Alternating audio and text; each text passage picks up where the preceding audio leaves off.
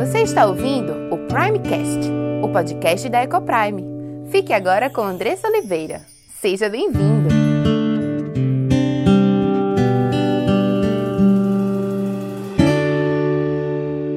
Olá, meu nome é Andressa Oliveira filha e serva do Deus Altíssimo, esposa de Gabriel, mãe de Diego, Cauã e Aimee, educadora e diretora da EcoPrime International Christian School. Tenho aprendido que Deus nos ensina sobre casamento, criação de filhos e educação cristã. Tenho estudado e conhecido dia a dia qual o plano perfeito de Deus para a sua igreja. E todo esse conhecimento tem trazido uma linda transformação em nossa casa entre meu marido e eu, entre nós e nossos filhos. E eu quero compartilhar essas verdades para que mais lares sejam transformados. E este podcast é para você que tem buscado viver no centro da vontade de Deus em todas as áreas de sua vida, ansiando por entender qual o caminho que ele nos aponta para a liberdade, felicidade e sucesso em Cristo. Iremos trabalhar aqui conteúdos diversos que possam contribuir com a sua vida familiar, sempre dentro de uma cosmovisão bíblica cristã. Mas para que esse conteúdo possa abençoar a sua vida e sua casa, você precisa estar com coração e mente abertos para ouvir a voz de Deus. Que este podcast seja um instrumento nas mãos daquele que nos criou, nos salvou e nos amou e deseja que vivamos a vida em abundância que ele preparou para os seus. Tem um versículo que eu amo, né, que desde pequenininha, quando a gente estava no curso doméstico, cada, cada criança tinha que falar um versículo. E esse era um dos meus versículos mais repetidos. Entrega o teu caminho ao Senhor, confia nele e ele tudo fará. Olha que versículo pequeno, mas tão forte. Entrega o teu caminho ao Senhor, confia nele e ele tudo fará. Apesar de acreditarmos em Deus, muitas vezes vivemos como se ele não existisse ou como se não acreditássemos. Apesar de lermos e ouvirmos esse versículo e sabermos exatamente o que ele quer dizer, é muito difícil para nós entregarmos.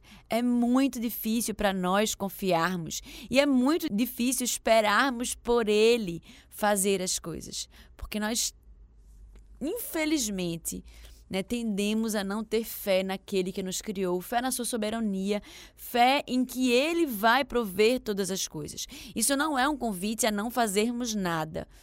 Nós precisamos fazer o que estiver às nossas mãos para fazer. Mas às vezes é. Eu estava lembrando de uma época bem específica da minha vida, de uma história de Joás, se eu não me engano, foi de Josias, que era um rei de Israel. A cidade de Israel tinha sido sitiada, quatro outros exércitos, grandes exércitos, e eu imagino o desespero daquele rei ao ver aquela situação. Não tinha exército suficiente para dar conta daquela batalha, de vencer aquela batalha humanamente falando. E ele se derramou diante do Senhor e buscou o Senhor ali naquela, naquele momento. E a resposta do Senhor foi: espere. Meu Deus do céu, como eu preferia que ele tivesse me dado uma estratégia, como ele, eu preferia que ele tivesse me mandado juntar todos os homens, como ele fez lá com Gideão, e depois dar estratégias para diminuir os homens. Mas ainda assim, qualquer coisa para fazer seria melhor do que ficar parado, pelo menos para mim. Mas foi a ordem que Deus deu ali para ele no momento espere, não faça nada. Né? Eu imagino como deve ter sido, difícil, como ele deve ter sido julgado por tantas pessoas, por estar tá esperando ali no meio de, de toda aquela situação. Mas Deus, ele mostrou ser o nosso Deus, o Deus que nós conhecemos e vimos durante toda a história realizar coisas possíveis e impossíveis, inacreditáveis aos olhos humanos. E foi assim naquela história, quando Deus, com né? Talvez um estalar de dedos. O exército ele se desfez, né? Todos eles se mataram uns aos outros e como tinha anunciado o profeta, alguns dias depois, eles estavam colhendo todos os despojos de guerra, sem ter ao menos tido né, derramado uma gota de sangue, nem desembanhado nenhuma única vez a espada. E é assim que Deus faz conosco muitas vezes. Mas precisamos estar atentos à sua voz. Precisamos entregar o nosso caminho ao Senhor e realmente confiar que Ele é Deus para fazer infinitamente mais do que pedimos e pensamos. Algumas vezes nós vamos precisar esperar. Muitas vezes a gente fica ansioso e se desespera antes da hora. A gente precisa muitas vezes esperar e ver a mão do Senhor agir. E às vezes a gente precisa arregaçar as mangas e fazer aquilo que foi dado à nossa mão para fazer. Fazer a nossa parte e esperar que Deus faça dele. Apesar de muitas vezes nós vivermos como se ele não existisse, eu quero te lembrar que ele existe, que ele te ama e ele quer te ajudar a viver na sua dependência, descansando nele. Não quero dizer que nós mulheres apenas, mas muitas vezes nos sentimos assim sobrecarregadas, muitas vezes, né? Conversando com algumas delas e é um sentimento muito único nós de nós mulheres. E tem uma música que me fala muito ao coração. E eu queria cantar para você hoje, ah, só um pouquinho e que é a palavra de Deus para você essa semana. E ela diz assim: É meu, somente meu, todo o trabalho. E o teu trabalho é descansar em mim. Meus irmãos, é dele todo o trabalho. É dele todo o trabalho de olhar as nossas vidas e de ver né, e de, e de direcionar e de conduzir todas as coisas. E o nosso trabalho é de descansar nele, que seja assim na nossa vida, né, que nós possamos nos lembrar disso todos os dias, porque não é fácil. Eu amo músicas e em alguns momentos da vida eu escutava a mesma música umas 20 vezes no dia, assim, colocava aquele modo repetir, escutava uma atrás da outra, porque a gente é tão fraco, a gente é tão falho, a gente esquece das coisas importantes tão fácil que eu tô lembrando a vocês disso agora e provavelmente daqui a meia hora você vai estar se estressando com alguma coisa que vai acontecer ou que pode acontecer na sua vida. E, é, e nós somos assim, mas que nós possamos nos lembrar constantemente de que é dele todo o trabalho, o nosso trabalho é descansar nele, na sua soberania, naquele que te criou, naquele que te amou tanto, a ponto de dar o seu único filho por amor a você. O que você acha que ele não faria por você? Claro que nem tudo que a gente quer é o melhor para nós. E ele é um pai amoroso e sábio e dá para nós apenas o que pode nos fazer bem. E isso pode ser um presente maravilhoso, de repente, uma casa nova, a possibilidade de trocar o carro, mas pode também ser alguma tempestade, alguma tribulação. E essa tempestade, essa tribulação, ela vai cooperar para o teu bem.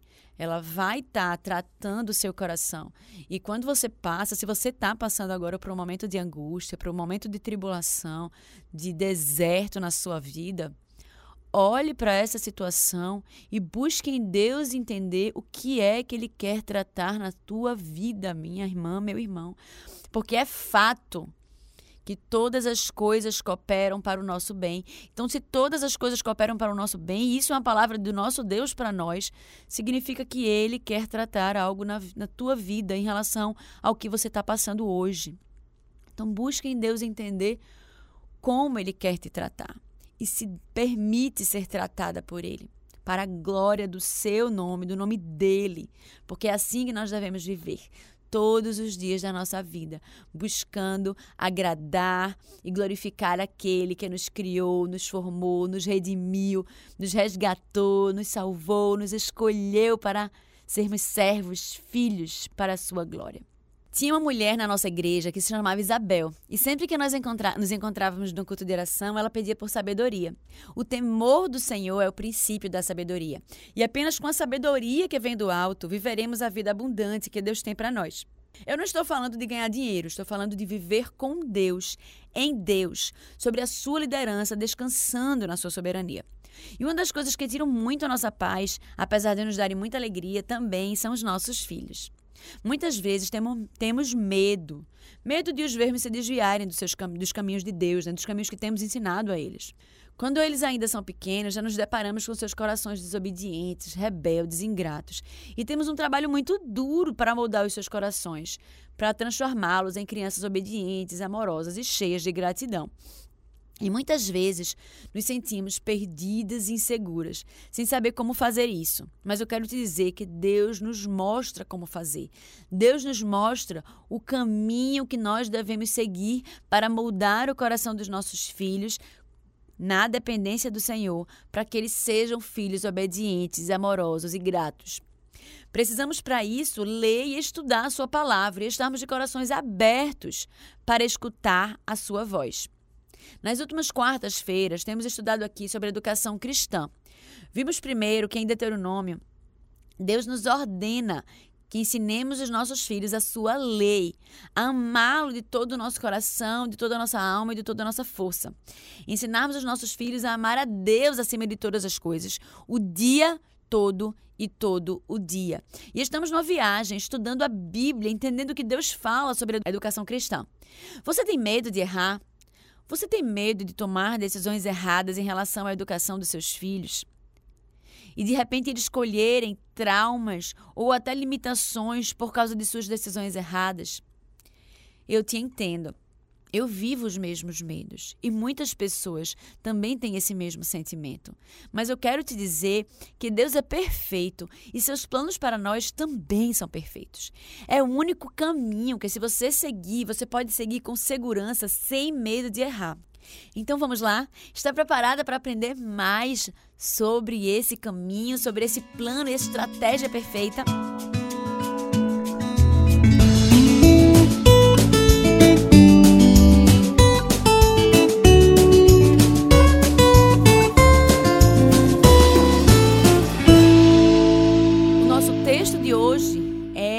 Colossenses 2, 2 e 3. Então, quem estiver com a palavra de Deus, quem estiver com a Bíblia, quem tiver a possibilidade de abrir a Bíblia, seja ela física ou de repente no celular, você está aí pertinho dele, você puder acompanhar essa leitura comigo, vai ser muito importante. Existem várias versões, pode ser que a sua versão não seja a mesma que a minha. A minha é a Ara, mas você pode acompanhar a leitura junto comigo. Colossenses 2, 2 e 3. Para compreenderem plenamente o mistério de Deus Cristo, que é Cristo, em quem todos os tesouros da sabedoria e do conhecimento estão ocultos. Temos estudado sobre educação cristã e principalmente sobre a relação entre aquilo que nós cremos e valorizamos e a forma como nós educamos. Não há possibilidade, nós temos visto isso, de a gente separar a forma como vemos a realidade, ou seja, o mundo, a criação, o ser humano, a fé, o conhecimento, a verdade, o que é felicidade e a educação que realizamos. E aqui está a dificuldade de muitos pais, pois se acredita que a educação não tem nada a ver com crenças e valores, e nós vimos já que isso não é verdade. Na realidade, é exatamente o oposto. Educamos baseados na nossa cosmovisão ou visão de mundo, visão de realidade. Educamos de acordo com as afirmações fundamentais, os conceitos básicos sobre os quais pensamos e agimos. Um professor, por exemplo, que não crê que nós fomos criados por Deus, mas crê sim que nós somos frutos de uma evolução, ensinará, por exemplo, ciências, ensinará sobre a formação do homem de uma forma totalmente diferente daquele que crê que fomos criados por Deus, a sua imagem e semelhança, feitos para a sua glória. Na semana passada, começamos a falar um pouco mais sobre as verdades básicas sobre o conhecimento. Vimos como o conhecimento é recebido pela fé e está intimamente relacionado com ela. Muito do que nós dizemos que sabemos é o conhecimento que nós construímos em nossas mentes através da fé nas pessoas que nos ensinaram. Ficou complexo? Tudo que a gente sabe é em virtude daquilo que nos ensinaram. E para que nós pudéssemos absorver esse conhecimento e atestar esse conhecimento como verdadeiro nas nossas mentes, nós precisamos confiar e acreditar que a pessoa que nos ensinou estava falando a verdade. E hoje iremos ver um pouco mais sobre esse conhecimento e educação. No entanto, veremos agora sobre o que nós conhecemos, qual é o objeto do nosso conhecimento e o que estamos buscando conhecer. Como nós trazemos união e integração às diversas áreas de conhecimento que temos hoje? Vamos pensar um pouco mais sobre essas questões à luz do texto que nós lemos. O texto, primeiramente, fala sobre o mistério de Deus que é Cristo. Quando a Bíblia nos fala sobre mistério, ela não está usando a palavra no sentido de enigma, charada ou algo difícil de entender. A ideia aqui não é que Deus nos oferece um conhecimento que não podemos entender ou que não podemos ter. E ele faz isso porque tem prazer nas nossas limitações como criaturas, por exemplo. Esse não é Deus, não é isso que ele quer. Quando a Bíblia usa a palavra e a expressão mistério, ela está se referindo a algo que anteriormente estava oculto, mas que agora foi revelado. Então, Paulo até fala em outra epístola, lá em Efésios. Pelo que, quando ledes, podeis compreender o meu discernimento do mistério de Cristo, o qual em outras gerações não foi dado a conhecer aos filhos do homem, como agora foi revelado aos seus santos, apóstolos e profetas no Espírito. Isso está lá em Efésios 3, 4 e 5. Então, Paulo, primeiramente, nos fala que Deus sempre teve um mistério para revelar, um conhecimento para trazer à luz ao longo da história. Isso é importante para o nosso tema, pois começamos a entender que conhecimento está ligado ao plano de Deus na história, na sua salvação e na revelação da pessoa de Cristo. A revelação divina tem um centro, um foco, um alvo, um objetivo, que é revelar a pessoa de Cristo. Em outras palavras, é trazer o conhecimento de Deus na face de Cristo. E para reforçar isso, Paulo diz: em Cristo, todos os tesouros da sabedoria e do conhecimento estão ocultos. Isso reforça ainda mais a ideia que Paulo está tentando transmitir. Sabemos que a busca pelo conhecimento e pela sabedoria faz parte da história da humanidade. O ser humano ele tem sede de conhecer. Nós sabemos que precisamos de conhecimento para viver e guiar as nossas vidas. E Paulo ele vem nos dizer que esse tesouro escondido de conhecimento e sabedoria que o ser humano tanto busca, tanto almeja e tanto deseja, está em oculto em Cristo, isso mesmo. O livro de Jó tem uma passagem interessante sobre essa busca pelo conhecimento, como um tesouro escondido. Escuta bem. Estende o homem a mão contra o rochedo e revolve os montes desde as suas raízes. Abre os canais nas pedras e os seus olhos veem tudo o que há de mais precioso tapa os veios de água e nenhuma gota sai deles, e traz à luz o que estava escondido. Mas onde se achará a sabedoria? E onde está o lugar e o entendimento? Esse trecho você encontra em Jó 28, 9 a 12. E a resposta agora no Novo Testamento é em Cristo. Paulo diz que nós pregamos a Cristo, poder de Deus e sabedoria de Deus, lá em 1 Coríntios 1, 24. E em Efésios ainda nós temos no capítulo 1, de 8 a 10, que Deus nos derramou abundantemente sobre nós em toda sabedoria e prudência, desvendando-nos o mistério da sua vontade, segundo o beneplácito, segundo a sua boa vontade que propuser em Cristo, para fazer convergir nele, na dispensação da plenitude dos tempos, todas as coisas, tanto as do céu como as da terra. O que Paulo está tentando aqui nos dizer nessas passagens sobre Cristo e o conhecimento e a sabedoria é que Paulo entende que o ser humano precisa de conhecimento para viver. Ele está sempre orando para que os cristãos tenham conhecimento, para que o Deus vos conceda espírito de sabedoria e de revelação no pleno conhecimento dele. Lá em Efésios 1,17. E ele também cita lá em Efésios 3,19. E conhecer, ele está orando para que cristãos tenham conhecimento e possam conhecer o amor de Cristo que excede todo entendimento, para que sejais de toda a plenitude de Deus, tomados de toda a plenitude de Deus. E ele ainda diz mais: que o vosso amor aumente mais e mais em pleno conhecimento, em toda percepção, lá em Filipenses 1,19 e tem muitas outras. Paulo entendia, em sumo, que a busca por conhecimento que começou lá no jardim ainda não havia terminado. O homem precisa de conhecimento, de educação para viver. Além disso, o homem precisa de conhecimento não só para viver, mas para viver bem, para viver plenamente, para viver com felicidade.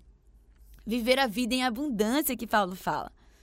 Paulo liga uma vida completa, madura e perfeita, novamente, com o conhecimento de Cristo até que todos cheguemos à unidade da fé e do pleno conhecimento do Filho de Deus, à perfeita varonilidade à medida da estatura da, plenidade, da plenitude de Cristo, lá em Efésios 4, 13.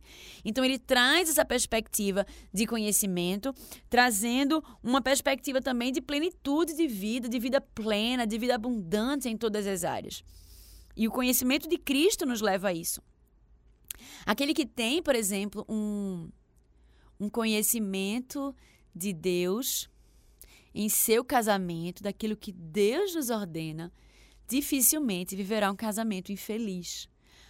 Quando homem e mulher estão envoltos numa relação conjugal e ambos entendem que estão nessa relação para glorificar Deus acima de todas as coisas, que estão ali numa decisão de amar o seu cônjuge diariamente, que quando eles fazem isso, eles glorificam e agradam ao Deus que os criou, dá ao casamento uma perspectiva totalmente diferente. Isso não quer dizer que você não vai ter problemas, isso não quer dizer que você não vai brigar com seu cônjuge, mas dá ao casamento uma outra dimensão e uma outra perspectiva, porque ambos estão no casamento não para fazer um ou outro feliz, porque a, a felicidade um do outro não depende de você, mas vocês estão ambos naquele relacionamento para glorificar a Deus em todas as coisas, para buscar ser melhor marido, melhor esposa a cada dia. Como poderíamos viver de forma menos que abundante quando temos essa perspectiva no relacionamento conjugal, por exemplo. Quando estamos no relacionamento de mães e filhos, entendemos que somos representantes de Deus, que estamos ali exercendo aquele papel dado a Deus por nós com, para glorificar a Deus em todas as coisas, para conduzir os nossos filhos a Deus. Quando nós temos a Bíblia como um conhecimento de base para as nossas vidas, nos leva a viver uma vida totalmente diferente da que o mundo tem vivido. Os parâmetros do mundo estão totalmente longe daqueles que são postos para nós. O que é triste pensar é que muitas vezes as mesmas estatísticas do mundo são as estatísticas aplicadas à igreja. Talvez o índice de divórcio no mundo seja muito parecido com o índice de divórcio da igreja. Isso precisa nos alarmar, precisa nos fazer parar e pensar. Porque se isso é verdade, significa que estamos vivendo como o mundo tem vivido, ao invés de viver como a palavra de Deus tem nos ordenado. Se os resultados em relação à educação dos nossos filhos têm sido semelhantes àqueles que o mundo tem de resultados, significa que nós não estamos usando a palavra de Deus, o plano perfeito que Deus nos deu, como base na educação dos nossos filhos. Porque o plano perfeito de Deus para nós é que tenhamos filhos obedientes, filhos amorosos, filhos com coração cheios de gratidão pelo sacrifício de Cristo na cruz por ele, pelo que ele tem, pelo que Deus deu, Deus o deu. Mas infelizmente, não é essa a realidade que temos visto. Deus quer que vivamos em abundância, Deus quer que tenhamos, que sejamos excelentes profissionais. Se entendemos o chamado de Deus à excelência e se a base está na base do fundamento do cristianismo, fomos chamados à imagem e semelhança de Deus, fomos chamados à excelência, se nós entendemos isso, nós seremos, nossos filhos serão excelentes alunos, nós serão excelentes profissionais. Não há como fugir disso. A maturidade da vida completa e feliz vem através do conhecimento, vem através de Cristo. E por último, não é qualquer busca por conhecimento que leva a essa plenitude, mas a busca pelo conhecimento de Cristo. Então, biblicamente, a busca que o ser humano tem por conhecimento e sabedoria leva ultimamente para Cristo, com quem todos os tesouros da sabedoria e do conhecimento estão ocultos. Bem, não temos como fazer uma pausa aqui e refletir o impacto dessas verdades na educação. Mas, pais, qual de vocês não dá uma educação ao seu filho na esperança de que esse conhecimento proporcionará para ele uma vida feliz e abundante, futuramente? Qual de vocês não educa como um investimento no futuro dos seus filhos para que ele se dê bem na vida? A boa vida futura, feliz, plena, completa, madura é o foco de toda a nossa educação. Isso é fato. Se Deus quiser, falaremos mais sobre o que é essa boa vida em estudos futuros. Mas vamos nos ater agora no caminho que levarão nossos filhos até lá. E a Bíblia diz que o objetivo último do conhecimento, o conhecimento que leva à plenitude de vida, está em Cristo. Isso tem grandes impactos para a educação e, com certeza, leva a muitas outras perguntas também. Mas, por enquanto, vamos ver que todo conhecimento vem de Deus e aponta para Ele, na pessoa do seu Filho Cristo Jesus, que é o auge da revelação de Deus para nós. Deus em carne humana, Deus conosco. Meu é o conselho e a verdadeira sabedoria. Eu sou o entendimento, minha é a fortaleza, diz lá em Provérbios 8,14. Agora vamos tentar ver como isso funciona um pouco na prática. E aqui vamos aprender e relembrar algo que vimos no nosso último encontro. Semana passada, vimos um pouco sobre a sequência na qual recebemos o conhecimento. Vimos que primeiro adquirimos as ideias através dos nossos sentidos, aquilo que vemos, ouvimos, sentimos, experimentamos. Depois aprendemos a linguagem, damos nomes às coisas e começamos a uni-las, compará-las, organizá-las, conectar todas as coisas, utilizando o idioma e a linguagem. E aqui começamos a raciocinar, pensar e argumentar, que é a fase da sabedoria. E por último, vemos que, além daquilo que vemos com os nossos olhos e raciocinamos a partir das informações que recebemos, há uma realidade divina para a qual tudo isso aponta. Em outras palavras, eu não posso ver Deus com os meus próprios olhos e compreendê-lo totalmente, mas eu tenho uma realidade à minha volta que me aponta para ele. Então, no processo do conhecimento, nós temos os sentidos, a razão e, por último, a fé que nos leva ao nosso objetivo final, de conhecer a Deus. Além disso, hoje vimos que o objetivo último de todo conhecimento é o conhecimento de Deus, que está oculto na pessoa de Jesus Cristo, seu Filho. Vamos dar um exemplo. Imagine que o seu filho observou que no determinado dia do ano as pessoas não trabalham e chamam isso de feriado. O que está acontecendo aqui? Ele está adquirindo ideias através dos seus sentidos sobre a realidade à sua volta. Então ele pergunta: pai, mãe, o que é isso? Aqui poderemos apenas responder: é o feriado tal que ocorre todo dia tal. Mas se fizéssemos isso, estaríamos apenas na superfície daquilo que ele está vendo e podemos começar a nos aprofundar mais. Então poderíamos dizer assim: Filho, nós vivemos num constante ciclo de trabalho e descanso. Temos o dia e temos a noite. Há momento em que nós trabalhamos e há momento em que paramos de trabalhar e descansamos. No entanto, quando descansamos, não apenas usamos o tempo para dormir, pois o nosso descanso não é apenas físico, como o dos animais, que também dormem. Separamos dias para não trabalhar. Reunimos os frutos do nosso trabalho, como comida, por exemplo. Convidamos as pessoas que amamos para celebrar, cultuar, descansar, comemorar algo. Então, para descansar, sacrificamos tempo, recursos, comida, reunimos pessoas para celebrar, cultuar e agradecer. E isso é um feriado. Lembra que lemos na Bíblia sobre as festas da nação de Israel que entravam três vezes ao ano, trazendo os frutos do trabalho para fazerem uma grande festa de gratidão ao Senhor? Então, nós somos feitos para cultuarmos, celebrarmos. E temos esses momentos que chamamos de feriados. Todos sacrificaremos tempo para cultuar o que amamos com aqueles que também amam o que nós amamos. Uau! Vamos bem mais fundo, né? O que estamos fazendo? Estamos indo além dos sentidos e ensinando-os a pensar, analisar, raciocinar, a perguntar. Não é só o que é isso, mas também o porquê isso é assim. Mas será que paramos por aqui? Não, vamos seguir adiante. Filho, vamos ler um trecho do Novo Testamento? Ninguém, pois, vos julgue por causa de comida ou bebida, ou dia de festa, ou lua nova, ou sábados, porque tudo isso tem sido sombra das coisas que haviam de vir. Porém, o corpo é de Cristo. Então, filho, lá em Colossenses 2, 16 e 17.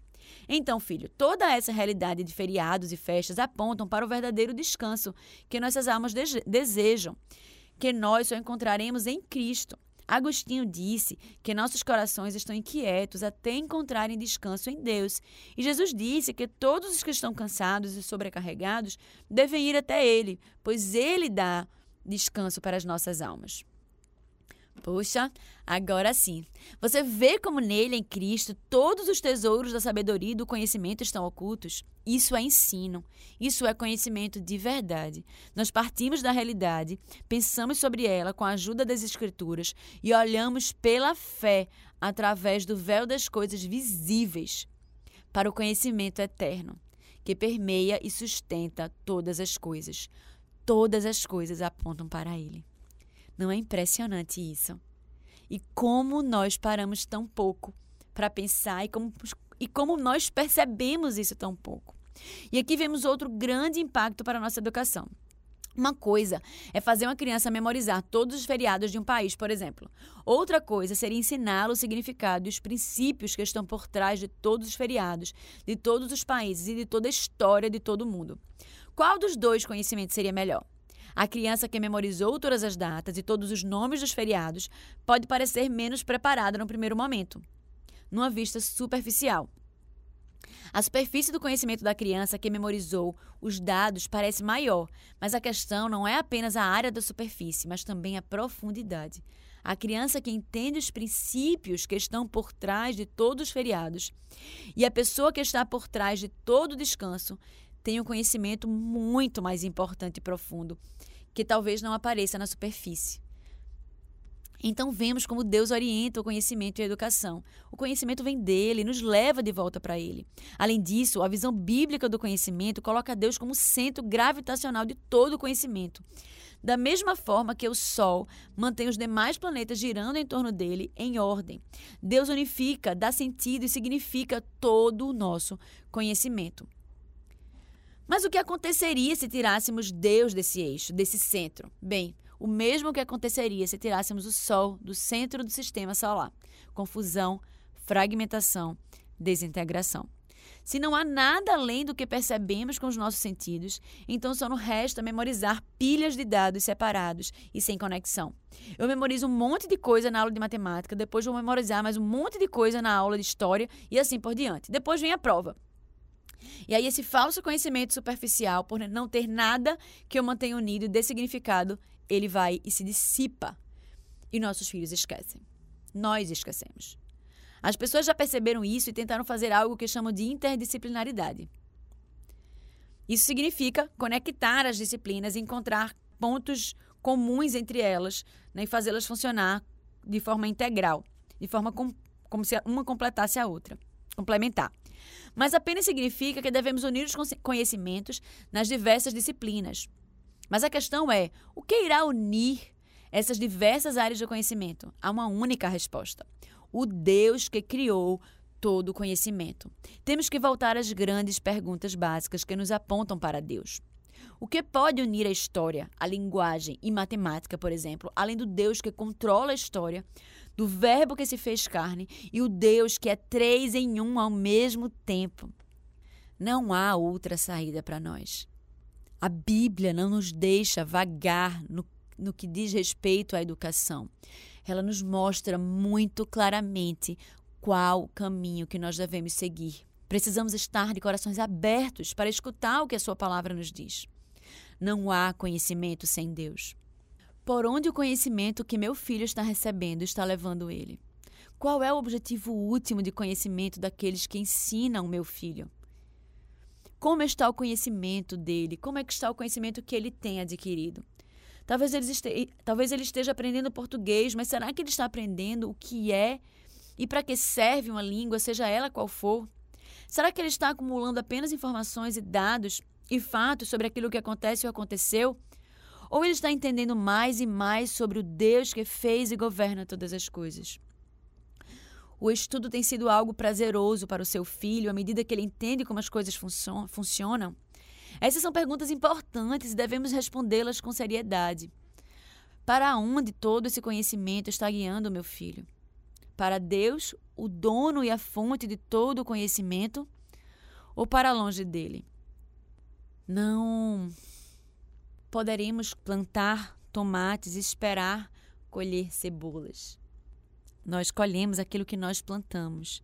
Se nós estamos plantando na vida dos nossos filhos uma educação humanista, secular, progressista, não espere colher resultados bíblicos. Algumas pessoas podem dizer: Ah, Andressa, mas se, se eu ensinar os meus, filhos dessa forma, se eu ensinar eles de forma muito bíblica e cristã, eles não vão estar preparados para o mundo. Em um trecho que eu li do livro de Vold Balcom, de Família Guiada pela Fé, ele bateu forte no meu coração e trouxe mais uma resposta a essa pergunta. Ele diz assim: uma coisa é enviarmos discípulos prontos e preparados para o campo de batalha. Outra coisa é enviarmos recrutas para o campo de treinamento do inimigo. Ele diz assim: não estranhe se ele voltar vestido com o uniforme do adversário, balançando a bandeira do inimigo.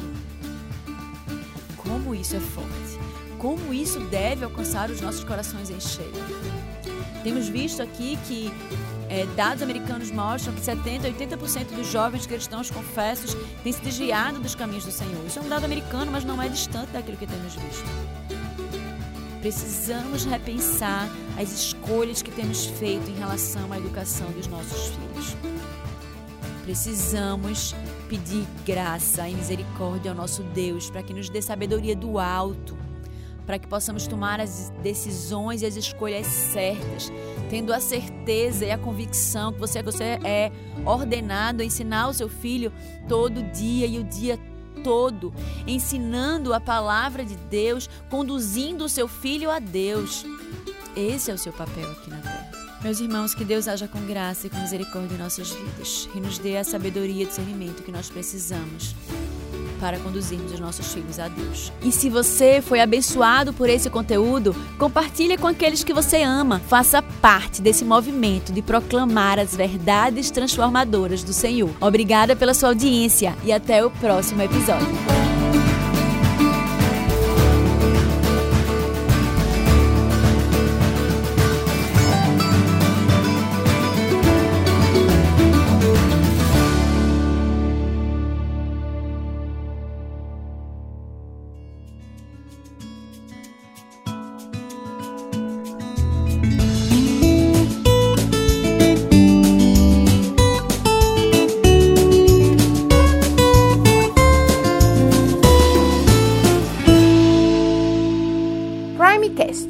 Podcast da Ecoprime.